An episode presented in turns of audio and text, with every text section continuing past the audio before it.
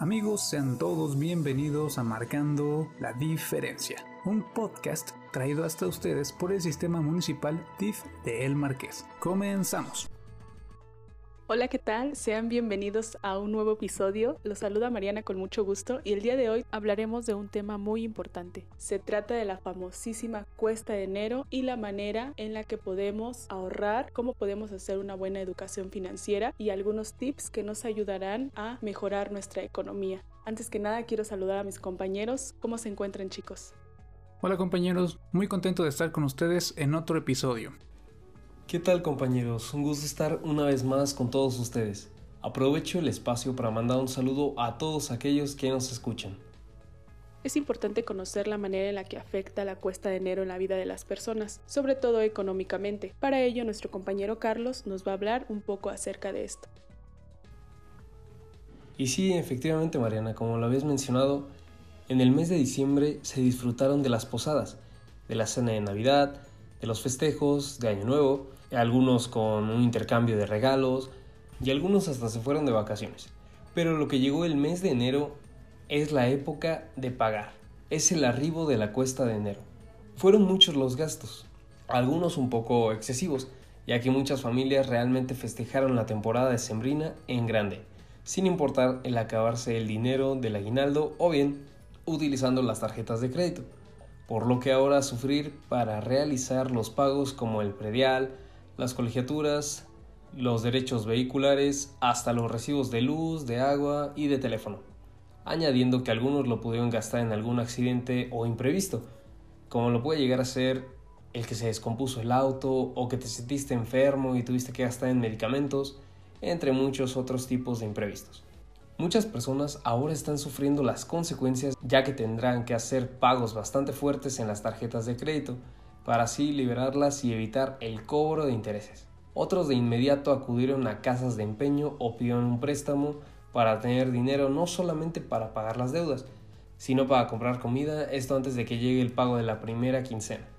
Librar la cuesta de enero no será nada fácil, ya que son muchos los pagos por realizar, principalmente el de las rentas de las casas, el de las hipotecas, también las mensualidades de los vehículos, etc. Cada ocasión que inicia un nuevo año siempre se viven los mismos problemas, ya que realmente todavía no se adquiere una verdadera cultura del ahorro, de la previsión y es que cuando se tiene el dinero en las manos, inmediatamente queremos gastarlo en cualquier cosa completamente innecesaria, olvidándose que en enero hay que regresar a la realidad y olvidarse de las fiestas de diciembre. También hay que olvidarse de los regalos y pensar en los gastos que se aproximan. Ya con esta introducción vamos ahora con mi compañero Jair. Así que adelante compañero.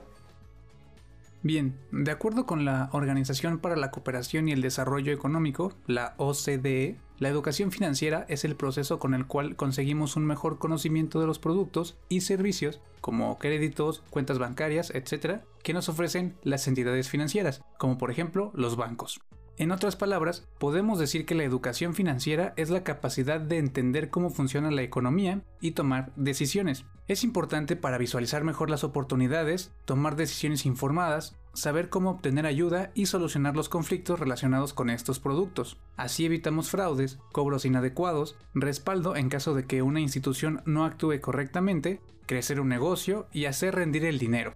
También evitaremos de repente pagar algo a meses sin intereses o peor aún meses con intereses. Algunos de los beneficios son, aprenderás a planear un futuro con mayor solvencia económica, sabrás administrar el dinero y los recursos, saber seleccionar qué productos y servicios se adaptan de mejor manera a tus necesidades presentes y futuras, adquirir el hábito de ahorro a largo plazo y muy importante, aprender a ser previsor y evitar que nos sorprenda alguna emergencia o imprevisto.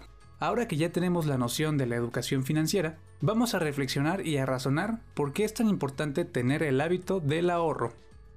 Así es, Jair, la verdad es que sí es súper importante saber cómo administrar nuestros ahorros, de qué manera hacerlo, y por eso yo les voy a platicar el por qué debemos de empezar a ahorrar.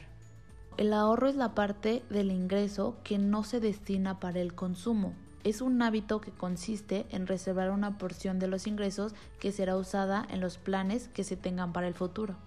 Ahorrar es súper importante para cualquier persona, pues nos sirve para las dificultades, ya sea económicas y sobre todo cumplir necesidades o sueños. El ahorro representa un soporte para atender cualquier emergencia y sobre todo nos permite una mejor calidad en la vida, ya sea en el futuro e incluso en el presente. Es mucho mejor consumir responsablemente el presente y ahorrar montos fijos día con día, que vivir gastando más de lo que se gana y estar siempre sobre deudas. Esto te va a permitir vivir mucho más tranquilo y te dará una seguridad e independencia. Y sobre todo vas a cumplir metas que tenías ya sea de largo o corto plazo y sobre todo también te va a ayudar a afrontar cosas imprevistas. Es por eso que el hábito del ahorro es muy importante y sobre todo hay que hacerlo un estilo de vida donde no solamente vas a garantizar tu presente, tu futuro, sino también tus próximas generaciones. Así que tú que nos estás escuchando, sabemos que tienes una meta, hay que lograrlas, hay que ahorrar y hay que hacer de esto un estilo. Ahora vamos con mi compañera Mariana Trinidad con las recomendaciones para cuidar tu dinero y tu ahorro. Bueno, pues una vez que decidas que quieres ahorrar dinero, es necesario que pases del pensamiento a la acción. Tienes que fijarte una meta cada mes, cada quincena o cada semana, un porcentaje de tu sueldo, no lo que te sobre. De esta manera deberás programar de antemano tus gastos con regularidad para que tu meta pueda ser alcanzada y puedas proporcionar ese porcentaje de dinero fijo a tu ahorro. Lo siguiente que es muy importante y que muchas ocasiones hacemos es que no debes de usar con regularidad la tarjeta de crédito. Si bien esta puede ser una herramienta útil a la hora de comprar, también puede hacer que tengamos una percepción poco realista del dinero que tenemos y gastamos.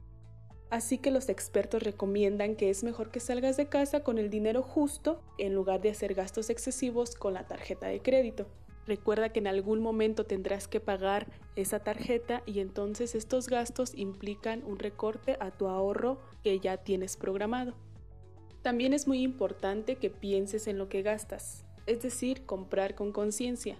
Si bien no está mal que de vez en cuando nos podamos dar algún gusto, no compres solo por comprar, sino trata de comprar cosas útiles, sobre todo en estos momentos, ya que puedes gastar mucho dinero en cosas innecesarias y que en la mayoría de las veces no usamos con frecuencia o no les damos el uso correcto.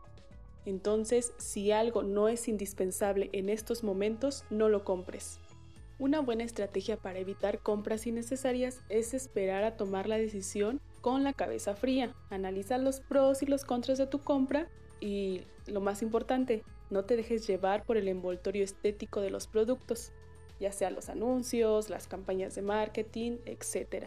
Y finalmente debes de hacer un presupuesto. Esto para saber cuánto dinero estás gastando cada mes y además te va a ayudar a planificar los siguientes.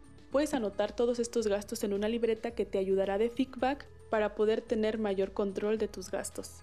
Pues hemos llegado al final de este episodio, nos despedimos con estos tips que esperamos les sirvan de gran ayuda. Recuerden, el buen hábito de ahorrar en todas las edades es algo que se puede implementar desde que somos niños, que no solo quede en un propósito de año nuevo, sino que realmente sea algo que apliquemos en nuestra vida.